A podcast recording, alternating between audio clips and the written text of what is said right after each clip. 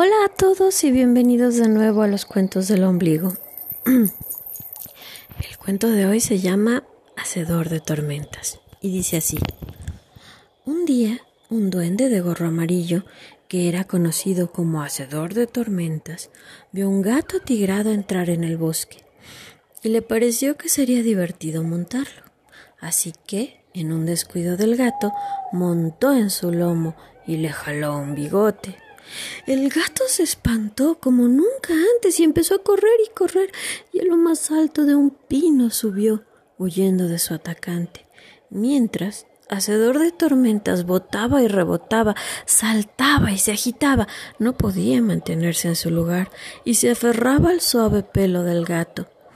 En ese momento ya no creía que molestar al gato fuera tan buena idea y cuando vio en dónde estaban, se dio cuenta que de hecho había sido una pésima idea, porque, verán, a Hacedor de Tormentas le daba mucho miedo las alturas, y al parecer al gatito atigrado también, porque una vez que el pánico inicial pasó, ahora estaban ambos atascados en la punta de un árbol, sin saber qué hacer o cómo bajar.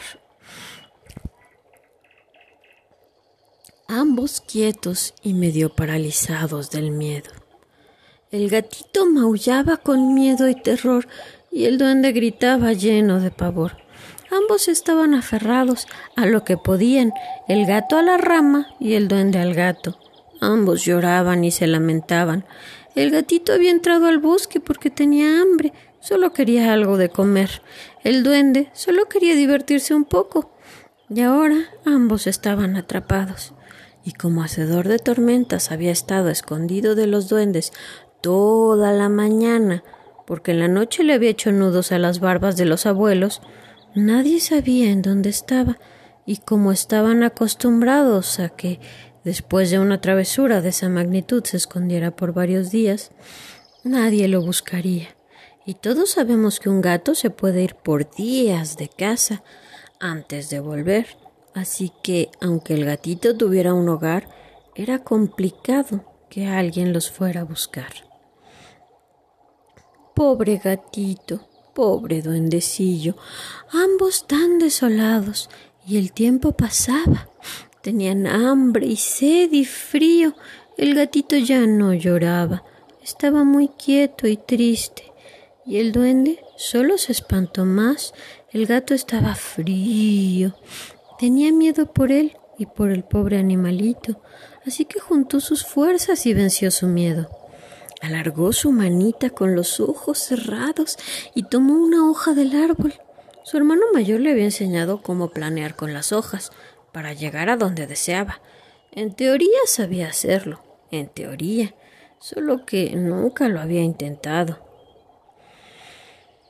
Tomó con firmeza la hojita con sus dos manitas, le susurró al gatito que todo iría bien, que regresaría por él, y cerrando los ojos, dejó que un soplo de viento lo elevara, y con paciencia y mucho miedo fue dirigiendo la hojita hasta llegar a la aldea, con la señora que hablaba con los animales, una duende vieja y alegre que siempre estaba de buen humor.